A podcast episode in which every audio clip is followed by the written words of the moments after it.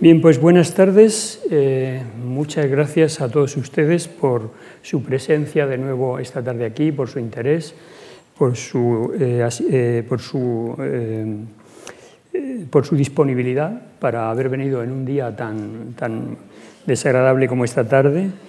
Y como en el tiempo que disponemos, que es una hora pues no va a ser posible tratar de todos los temas de, los libros y de, la obra de Nietzsche, y tampoco creo que fuera eso lo más conveniente, pues he optado por centrarme en el que, en mi opinión, podría ser el significado unitario y de conjunto de su filosofía, y en el que además yo creo que radica su originalidad más propia como pensador.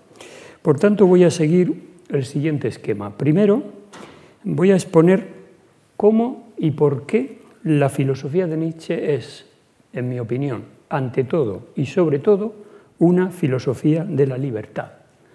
Y en segundo lugar, voy a argumentar acerca de cómo ese sentido de libertad es lo que motiva sus análisis de la cultura europea y en particular de su moral y de su política. Empiezo pues con el tema de en qué sentido la filosofía de Nietzsche es sustancialmente una filosofía de la libertad. Y para trazar el contexto de esta tesis o de esta afirmación, me gustaría que recordásemos que el progreso de las ciencias exactas, en concreto de la física y de la matemática, que se produjo a lo largo de los siglos XVII y XVIII, llegó a uno de sus momentos culminantes con el descubrimiento por parte de Newton de la ley de la gravitación universal. ¿Por qué me parece necesario recordar esto? Pues porque con esa fórmula matemática Newton parecía que cerraba y que sellaba, por así decirlo, la visión mecanicista y determinista del mundo. Esa visión, que ya venía desarrollándose desde Galileo y Kepler, consiste básicamente en la afirmación de que el mundo es en realidad un entramado de relaciones causa-efecto que se pueden formular y que se pueden describir matemáticamente y que por tanto no dejan ningún lugar a la libertad. Y esto planteó un problema muy importante a los filósofos, porque figuras tan relevantes como Kant y luego Schopenhauer se vieron obligados a asumir en sus filosofías que en efecto no hay libertad en el plano del acontecer del mundo empírico. Eh, había que tomarse en serio, por tanto, las demostraciones matemáticas de Newton, según, según las cuales el mundo es como una máquina, es decir, como un mecanismo que funciona obedeciendo ciegamente en todo su acontecer leyes precisas y exactas. Sin embargo, como si el hombre no tiene realmente libertad, entonces ni la moral ni el derecho se pueden aplicar, porque entonces es que el hombre no tiene responsabilidad, si no hay libertad no hay responsabilidad, eh, tanto Kant como Schopenhauer tuvieron que recuperar la vieja y anacrónica solución metafísica y teológica que se había dado durante siglos a este problema y que era dar por hecho que tanto en el mundo como en los seres humanos coexiste junto con su existencia material y empírica otro nivel de realidad supraempírico, o sea, un mundo sobrenatural, un alma sobrenatural y espiritual en el que la libertad tendría que tener lugar.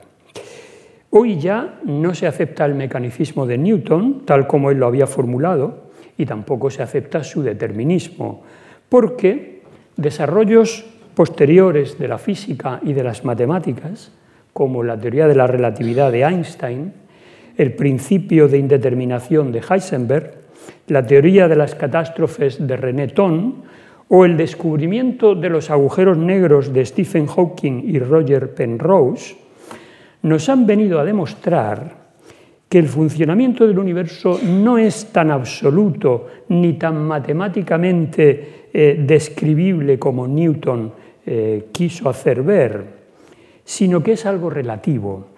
Es decir, en él es posible el azar, lo inesperado y lo impredecible. Es cierto que Nietzsche obviamente no pudo conocer estos desarrollos contemporáneos de las ciencias, pero aún así no estaba dispuesto a aceptar ni el, ni el determinismo mecanicista de Newton y mucho menos la solución metafísica y teológica de Kant, que en último término consistía en volver a la visión platónico-cristiana del hombre compuesto de un cuerpo material y de un alma sobrenatural. Como Nietzsche era un filólogo clásico, pues desarrolló entonces una reflexión sobre la libertad cuya primera originalidad estribaba en que se produjo no a partir de descubrimientos científicos, ni siquiera de teorías filosóficas, sino a partir de un análisis de determinadas obras de arte. Y esas obras de arte pues no eran otras que las tragedias griegas. De modo que de las tragedias de Esquilo, de Sófocles y de Eurípides, Nietzsche extrajo ya en su juventud una serie de argumentos y de razonamientos filosóficos con los que pudo construir su tesis de que la libertad es consustancial a la vida humana. Este era uno de los temas de su primer libro, El nacimiento de la tragedia. Y fue justamente con las reflexiones de este libro con las que empezó su trayectoria como filósofo, saliéndose, yendo más allá, sobrepasando los estrechos límites de los métodos puramente positivistas y eruditos de la filología clásica. Primera cuestión, pues, en la que se fija Nietzsche en su estudio de las tragedias.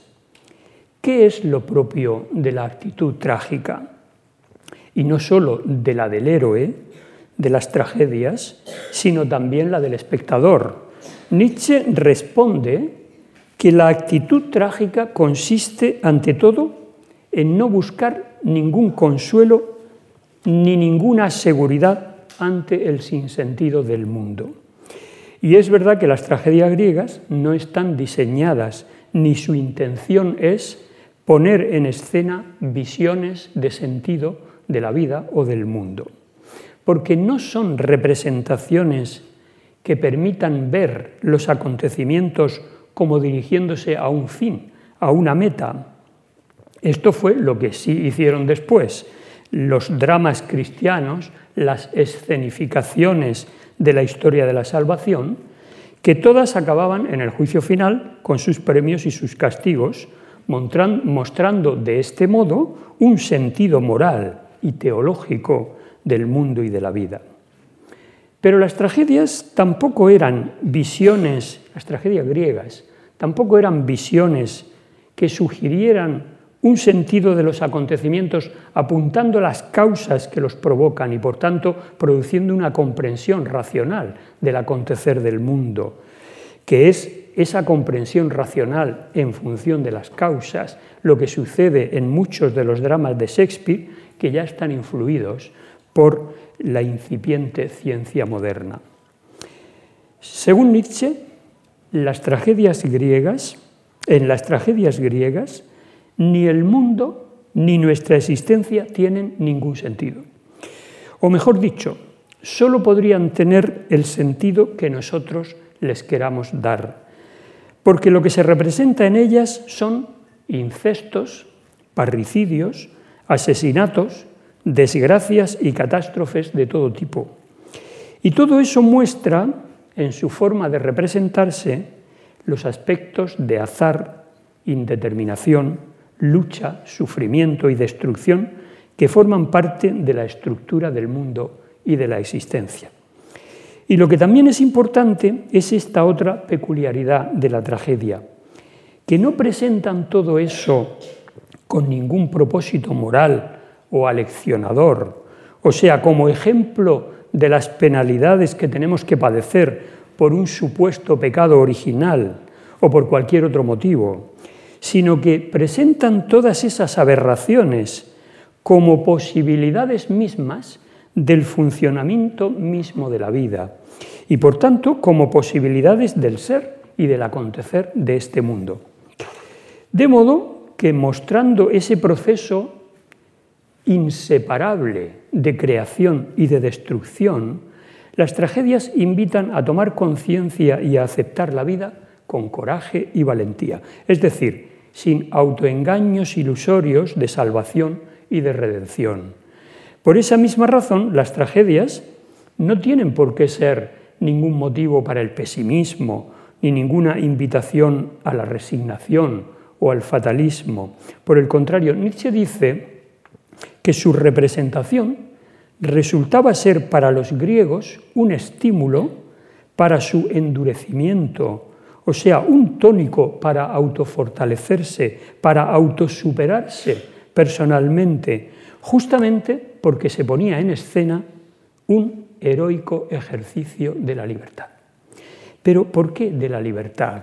¿Qué tiene que ver en estas representaciones la libertad? Pues tiene que ver, tiene que ver porque lo que el espectador ve representarse en esas obras de arte es lo siguiente. Por un lado, el funcionamiento del mundo como una lucha de fuerzas ciega en continua confrontación unas con otras. Y eso tanto en el nivel de los fenómenos naturales como en el de los humanos, es decir, en la sociedad y en la historia. Y ve también cómo los seres humanos están insertos en esa lucha como una más de las fuerzas y acciones que componen el mundo. O sea, la acción humana, las decisiones de los hombres, su lucha tienen un efecto en los procesos y en el acontecer del mundo físico, de la sociedad y de la historia. No actúan los hombres, por lo tanto, obedeciendo fatalmente a un determinismo procedente de la ley cósmica o del destino. El destino, el destino, que es lo que representan las tragedias, no es una fatalidad que elimina la libertad del héroe y lo aplasta si no hay lucha, o sea, si no se da la decisión del héroe de oponerse al destino, a su destino, y de resistirse a él, entonces no hay tragedia. El efecto estético de la catarsis trágica se debe justamente a que el héroe resiste a su destino, que amenaza con aplastarlo, se opone a él con el querer de una voluntad activa de superación, que quiere modificarlo. Un querer, por tanto, que es lo contrario de una resignación pasiva y fatalista. El héroe de la tragedia, por tanto, lucha contra las fuerzas que se le oponen, sin que en el argumento de la tragedia esté decidido de antemano si serán estas fuerzas las que vencerán o será el héroe el que las vencerá a ellas. De todo lo cual Nietzsche extrae una conclusión que el ejercicio de la libertad humana forma parte de la estructura del mundo, de la sociedad y de la historia. Nuestras acciones y nuestras omisiones pueden modificar el mundo, porque tienen una eficacia real en lo que puede suceder. El hombre es, por tanto, libre porque depende de él decidir en esa lucha, dentro de ciertos límites, claro está, en un sentido o en otro. Pues bien, es muy significativo lo que, apoyándose en este análisis y en estas conclusiones, Nietzsche va a defender a continuación. Porque lo que va a defender no va a ser la conclusión, la teoría general y universal de que los hombres son libres. Lo que en realidad va a decir es que la libertad no es realmente otra cosa que una posibilidad y eso quiere decir que en la práctica, o sea, en el terreno de los hechos, no todos los seres humanos son igualmente libres o no libres, sino que unos son libres y otros sencillamente pues no lo son. ¿Por qué? ¿Cómo puede ser esto? Pues puede ser porque la libertad, dice Nietzsche, es el privilegio exclusivo de las naturalezas fuertes y nobles. Y lo que hace fuertes y libres a esas naturalezas no es otra cosa que la disciplina, la autoexigencia, el autodominio, todo lo cual se traduce en un modo de existencia más elevado y profundo.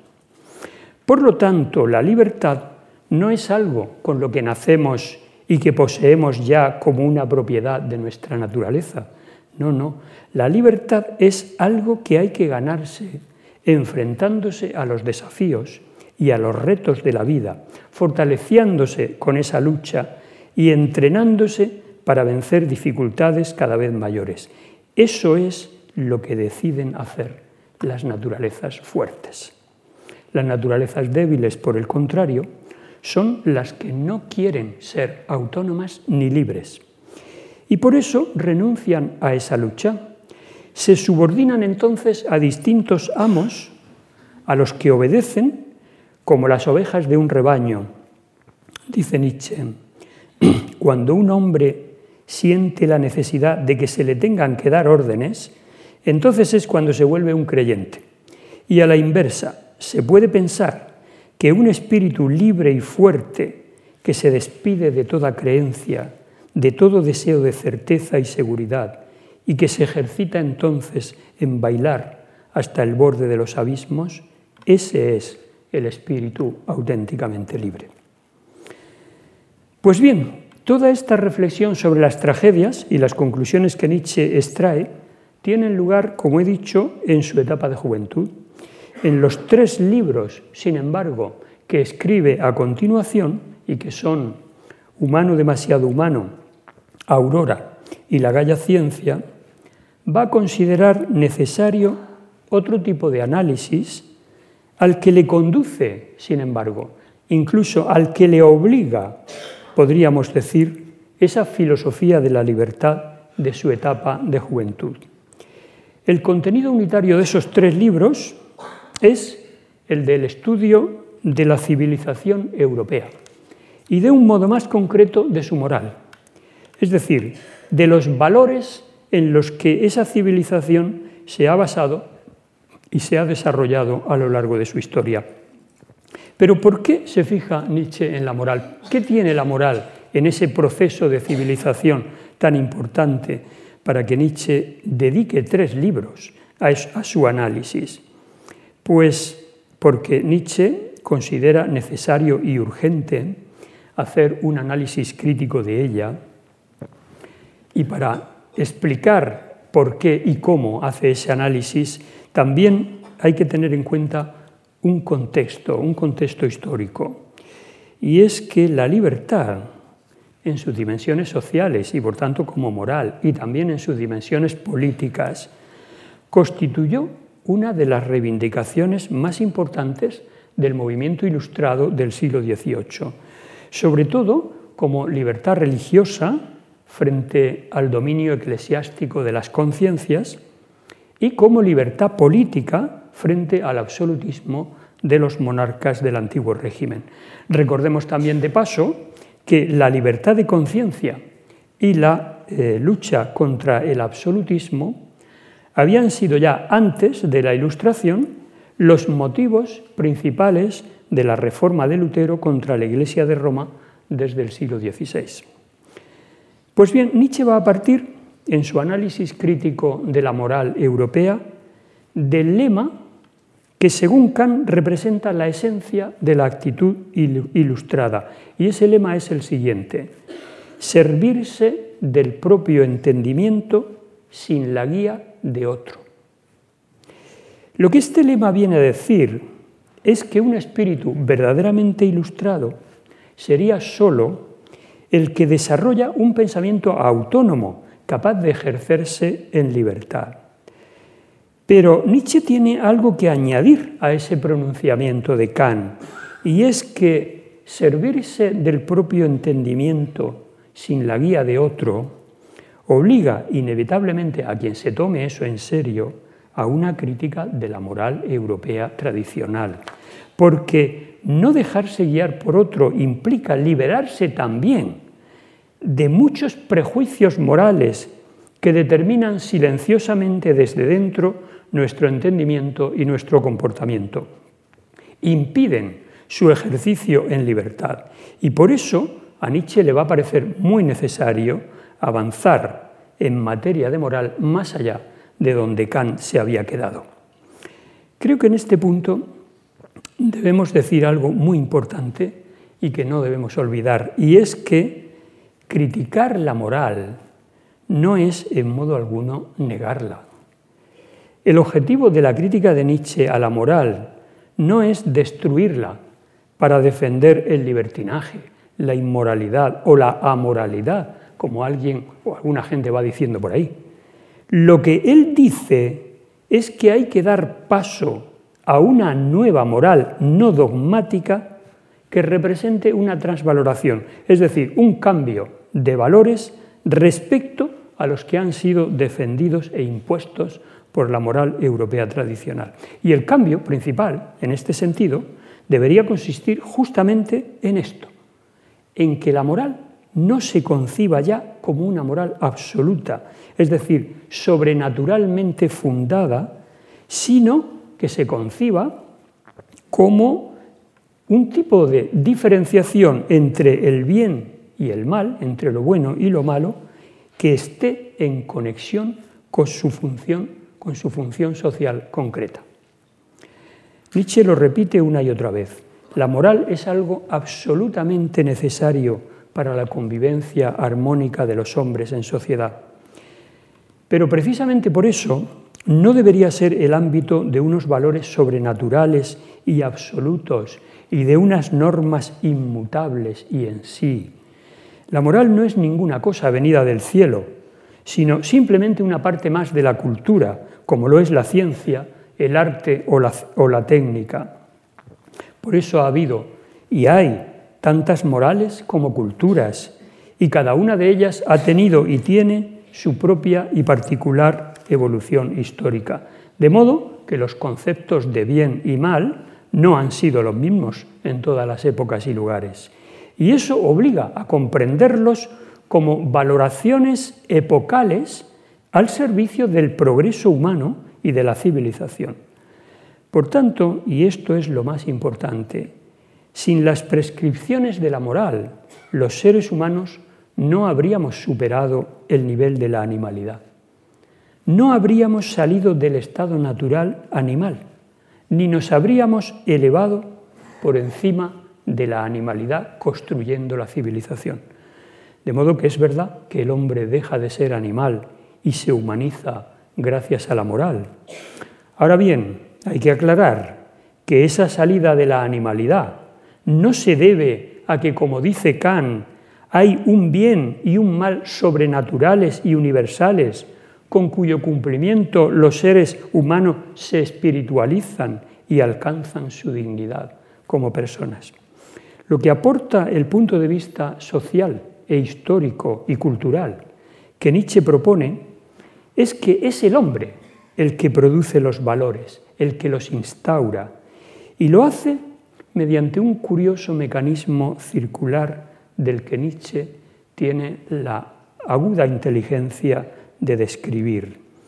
Es decir, primer momento, seres humanos en los comienzos de la historia crean unas tablas de valores para ordenar la convivencia y para inculcarlos en la comunidad y que sean eficazmente acogidos y cumplidos, los sacralizan, es decir, atribuyen su origen a Dios o a los dioses. Después, con el tiempo, se olvida que esos valores fueron creaciones de los antepasados y se consolida esa calificación de valores sagrados y en sí. La segunda parte del mecanismo es la siguiente, que una vez sacralizados así los valores e incrustados en la sustancia misma de la cultura, entonces son incorporados por generaciones y generaciones de individuos mediante su proceso de socialización. Es decir, los niños dejan de ser animalitos cuando incorporan la moral a través de su educación. Pero haciendo eso les pueden suceder a los niños dos cosas, y a los mayores también, que son bien distintas.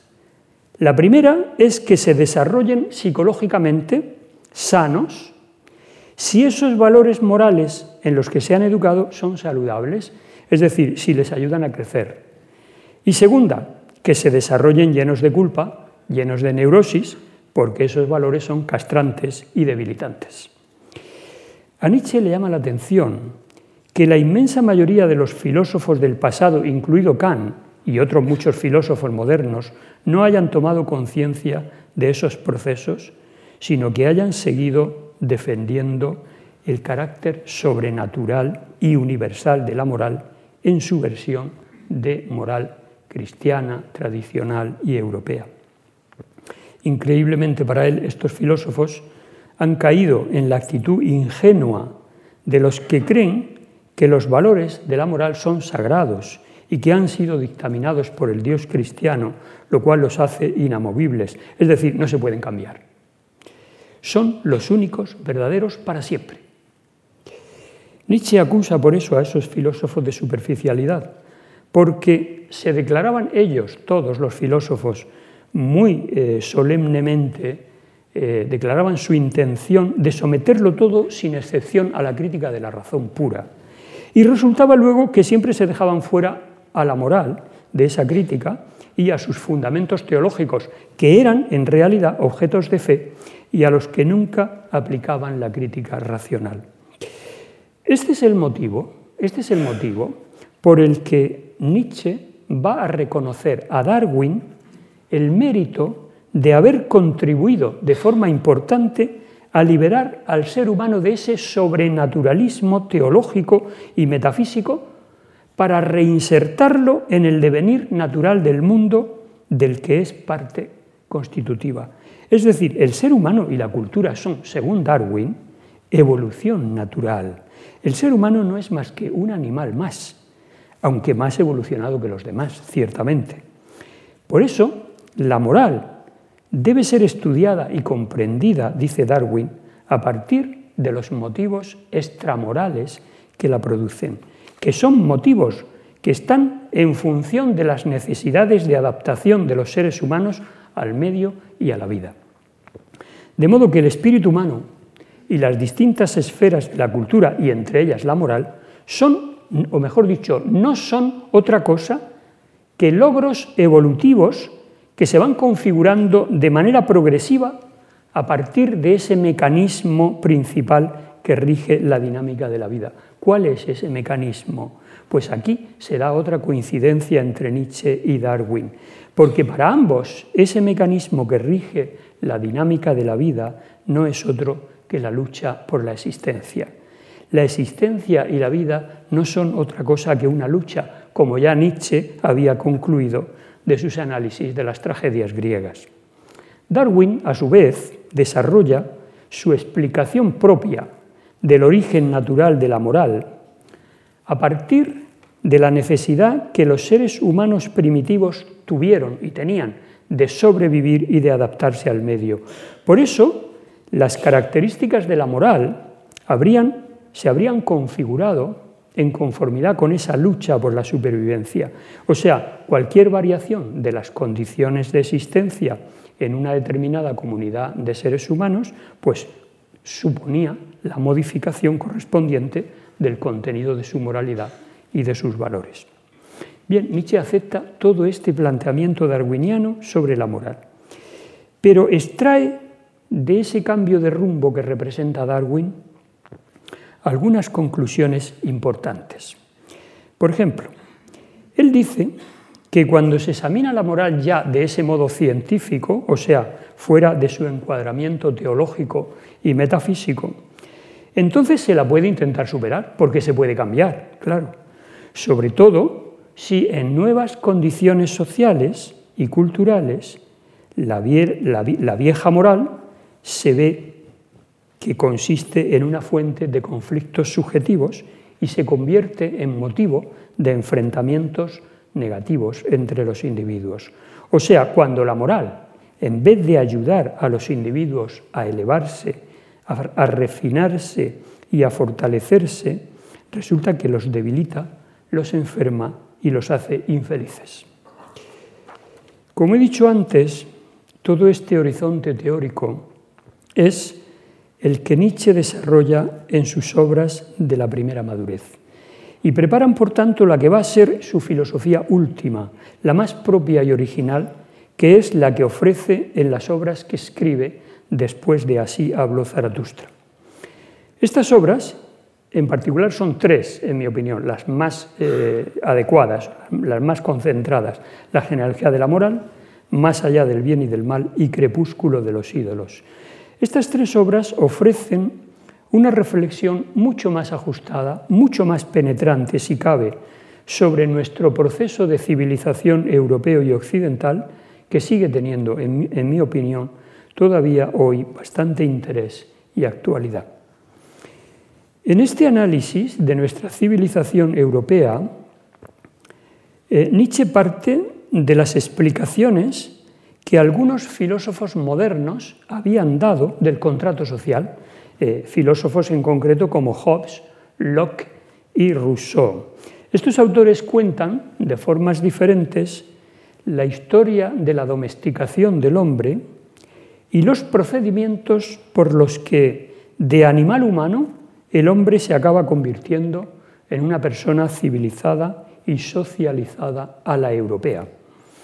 Nietzsche comparte algunas de las tesis de estos filósofos, sobre todo las de Hobbes, pero añade a esa historia un conjunto de observaciones sobre cómo la culpa o la culpabilización han contribuido a configurar a un ser humano capaz de responder de sí, de prometer, de recordar lo prometido, de comprometerse con lo prometido.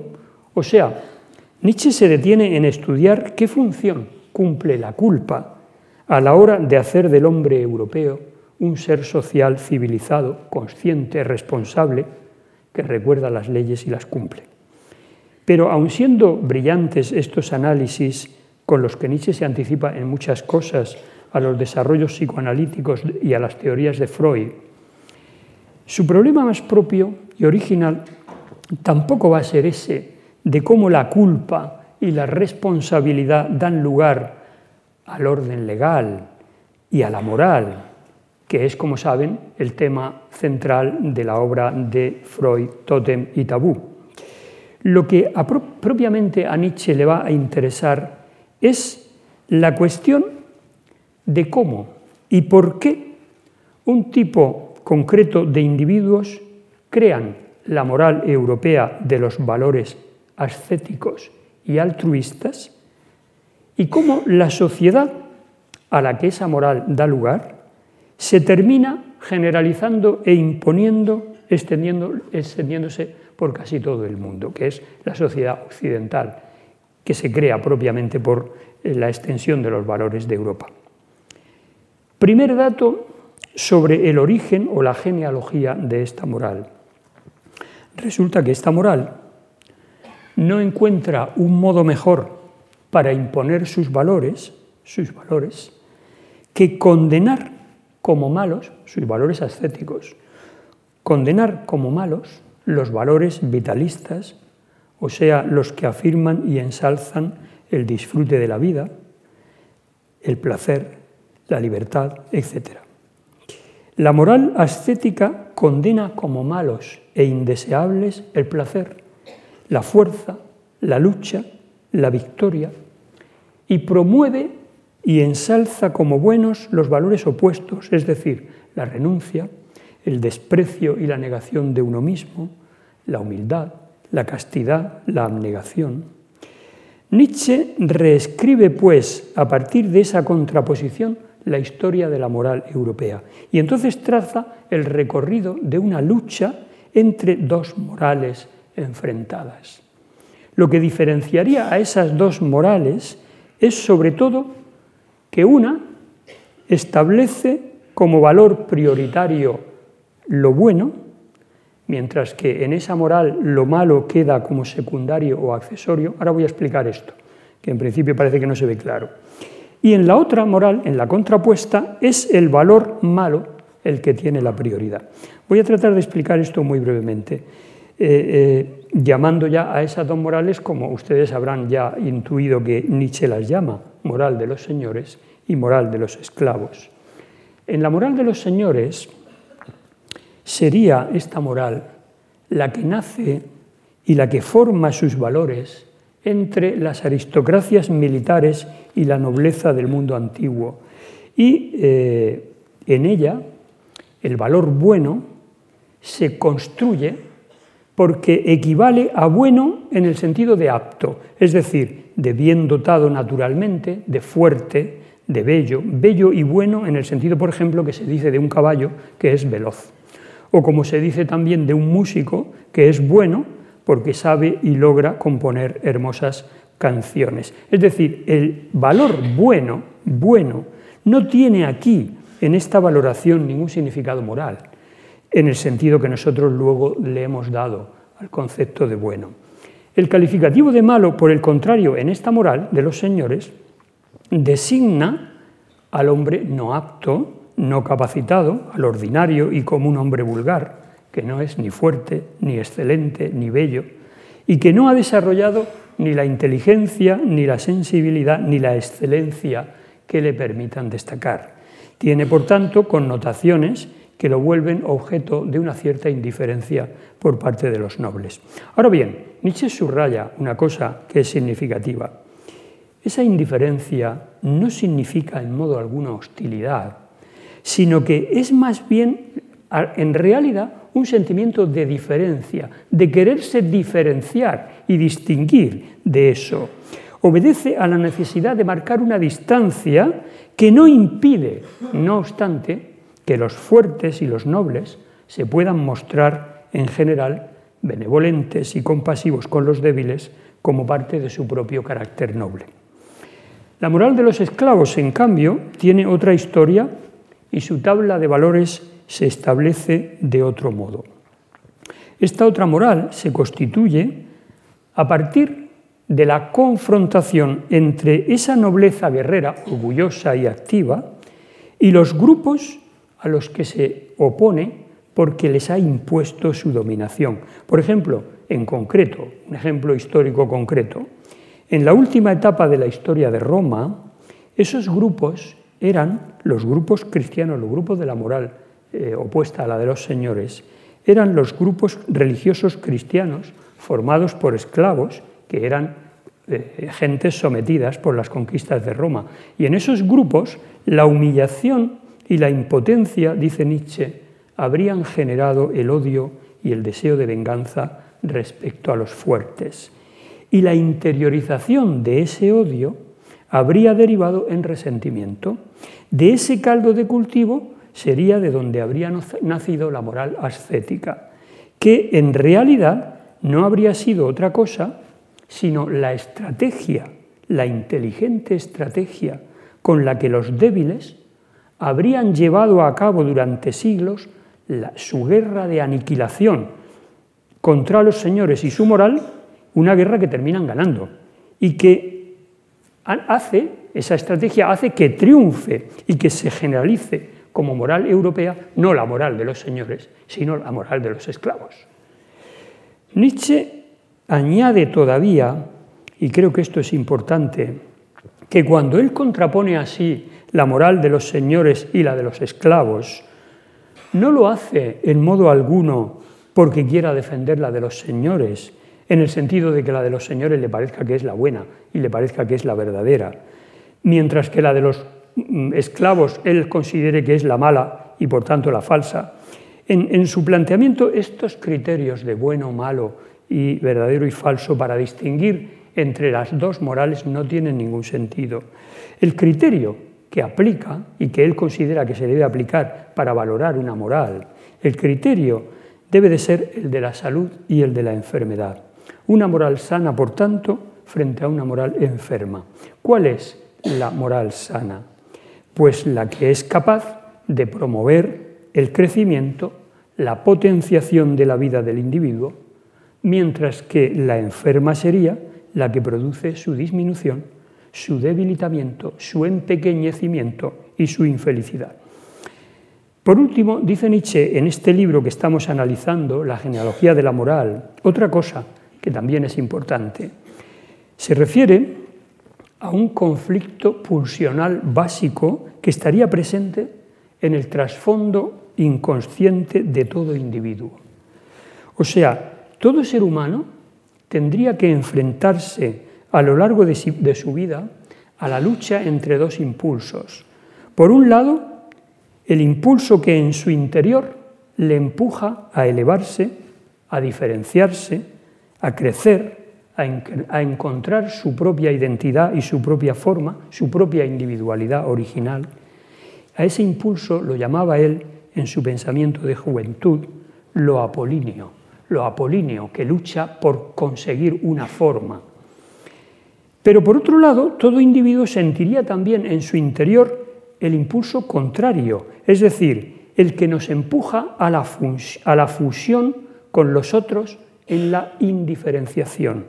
Es decir, la pulsión que nos invita a disolver nuestro yo en la masa, la que nos mueve a no querer ser diferentes a los demás, a no luchar, a exigir que todos tengamos la misma identidad y a perdernos así todos en el rebaño, quedando absorbidos y anulados por él. Ese es el otro impulso al que en su juventud Nietzsche llamaba lo dionisiaco.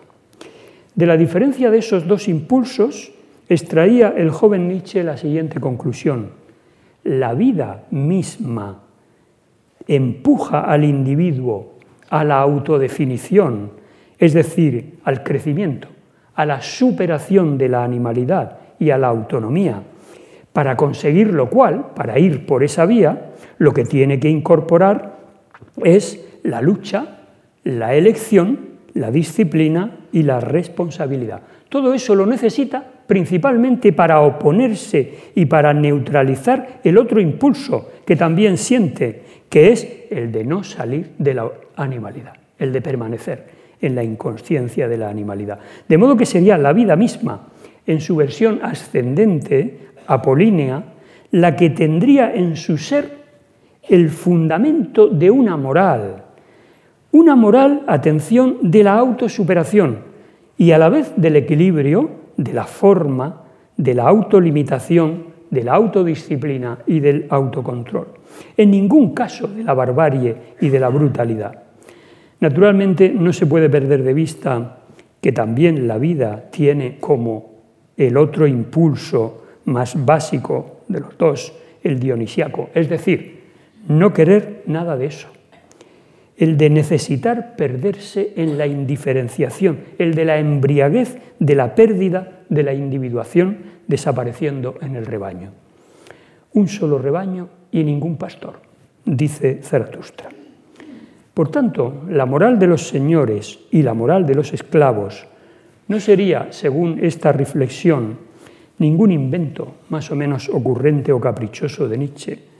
Lo que él quiere reivindicar es que frente a la moral ascética tradicional europea, que es una moral de rebaño, la vida contiene en sí misma otro tipo de moral distinto, la moral de la autosuperación, la moral que con el tiempo Nietzsche llamará la de la voluntad de poder. Y lo que hubiese parecido lógico, cuando se comprende de este modo nuestra historia europea, habría sido que la moral que debería haberse impuesto es esta de la construcción y de la eh, evolución de nuestra civilización como moral afirmativa, que brota del impulso ascendente de la vida y que funciona en armonía con su crecimiento y su potenciación. Y sin embargo, la paradoja es que justamente eso es lo que no ha sucedido.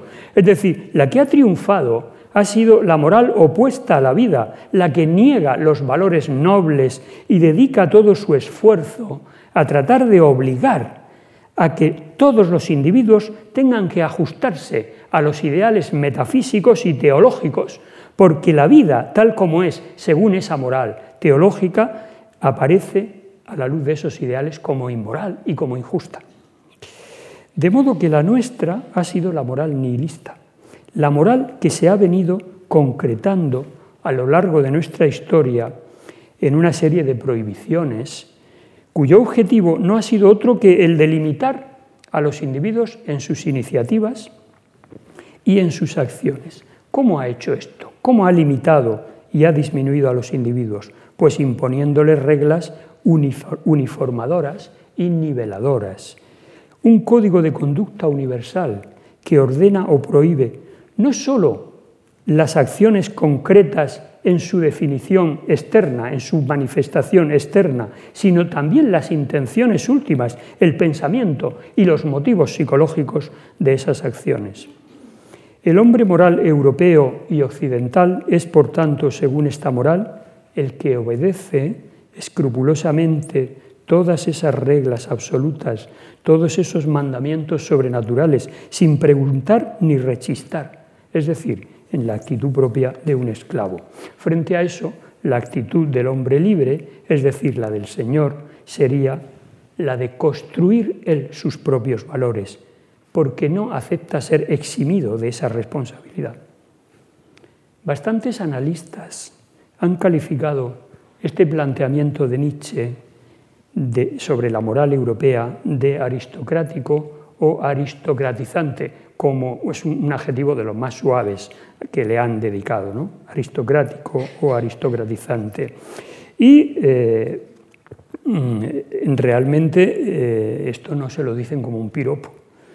Eh, es verdad que este planteamiento de Nietzsche choca muy fuertemente con el tipo de valoraciones morales que son hoy las más extendidas y las más rechazadas. Por eso estos autores en realidad concluyen que Nietzsche no tiene hoy nada que enseñarnos.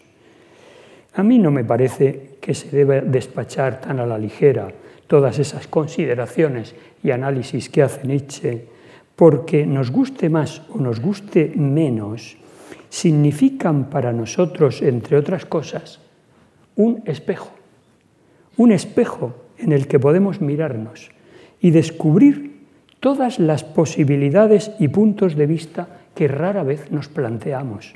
O podemos ver en todo eso un martillo, que ya Nietzsche lo decía, un martillo con el que se puede hacer sonar el vacío interior de nuestros valores.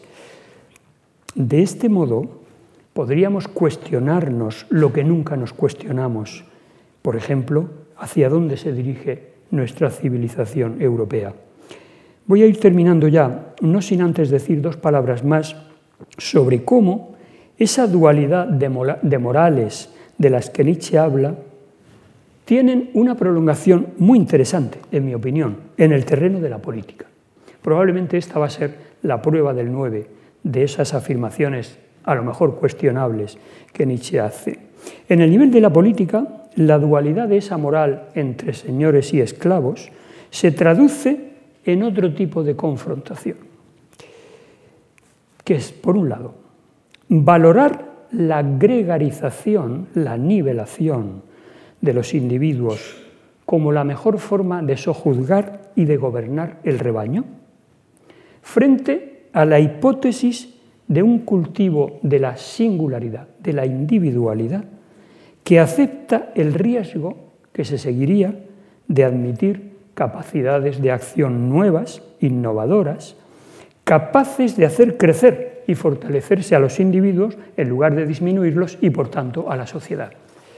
Lo que se llama entonces virtud en esa moral, en esta nueva opción, sería la fuerza como capacidad de inventarse cada uno el mismo, es decir, creatividad, originalidad en contraposición a esa no voluntad de los esclavos que obedecen el orden establecido y a los eh, patronos estándares y los patrones estándares en actitud propia de un rebaño. Esculpirse a sí mismo, esculpirse a sí mismo con un juicio de gusto sobre el estilo a dar al propio carácter. Esa es la definición que da Nietzsche de la ética, del principal mandamiento ético que se funda en la responsabilidad individual y en la experiencia del control de uno mismo. Por oposición a una moral de lo general y de lo uniforme, en la que el individuo virtuoso realmente es el que obedece sin rechistar las normas y las, y las leyes incontestables dogmáticamente. En relación a esto, y como un modo de explicarlo mejor, Nietzsche utiliza ya en sus últimos escritos uno de los conceptos que más se han eh, tergiversado y, malinterpretado de él, que es el concepto del superhombre, Übermensch en alemán.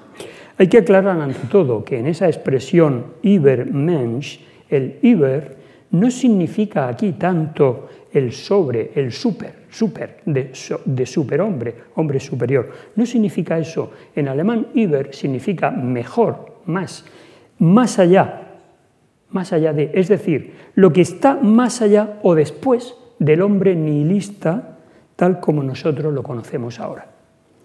De modo que Übermensch sería la imagen, la hipótesis de ese hombre que habría superado ya la enfermedad del nihilismo y se habría convertido, por tanto, en el exponente de lo que Nietzsche llama la gran salud, la gran salud.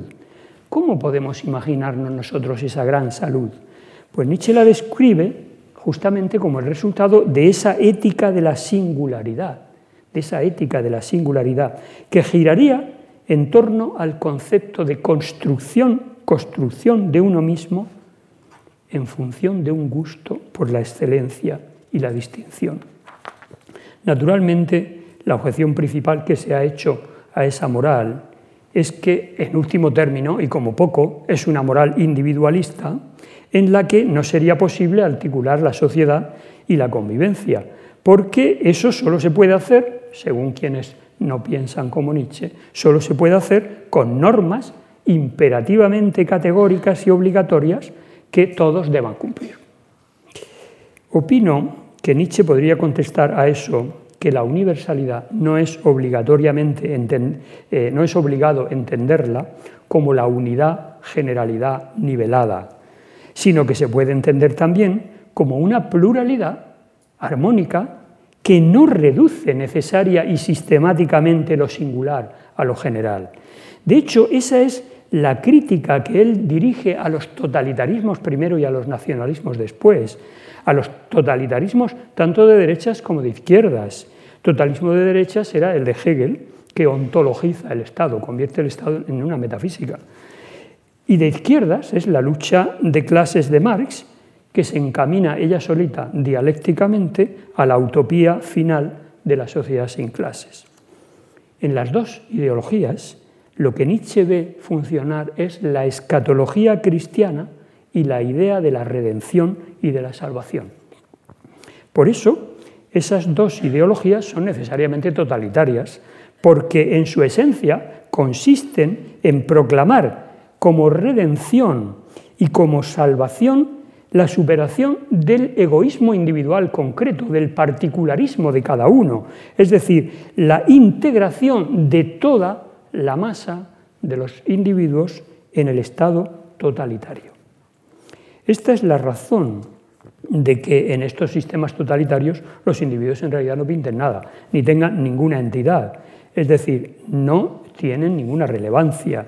Eh, con su idea del Übermensch y su ética de la singularidad, lo que Nietzsche está, está proponiendo es una visión distinta, al menos como ideal regulador, es otro modo de organización política distinto de esa inclusión obligada de todos los individuos en la totalidad de la nación o en la totalidad del Estado. En ese otro modo, la relación entre el individuo y el Estado no se comprendería ya desde ninguna óptica teológica que busca y que encamina y que concibe la sociedad como una marcha hacia la redención y hacia la salvación, que es lo que hace que todos sean iguales o tengan que ser iguales, sino que en función de la hipótesis de Nietzsche, la relación del individuo con el Estado sería simplemente la relación, la relación del interés.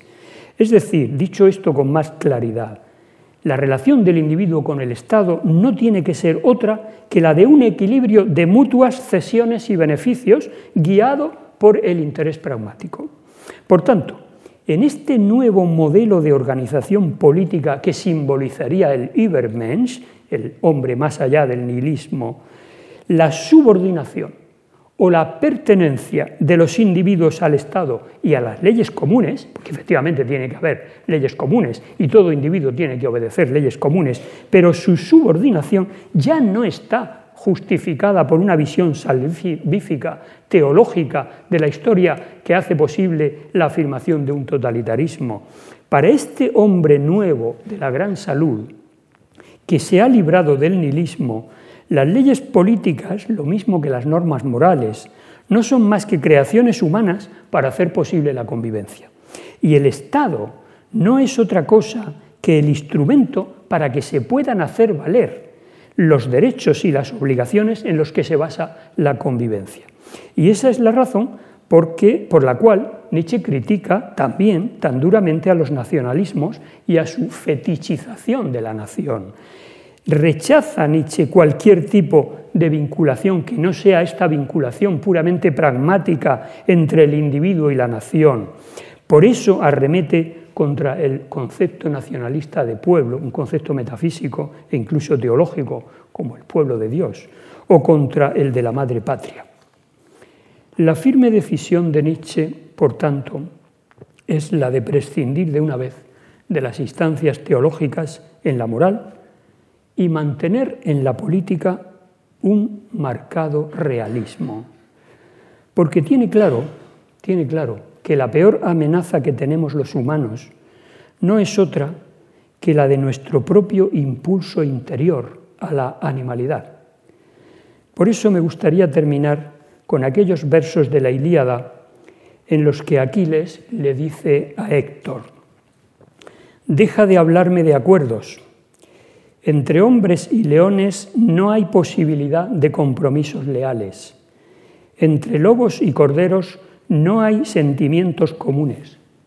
Todos traman sin descanso la muerte los unos de los otros. Pues bien, lo que Nietzsche dice no es otra cosa, sino que una civilización y una cultura sanas es lo único que nos permitiría dejar de ser eso. Gracias.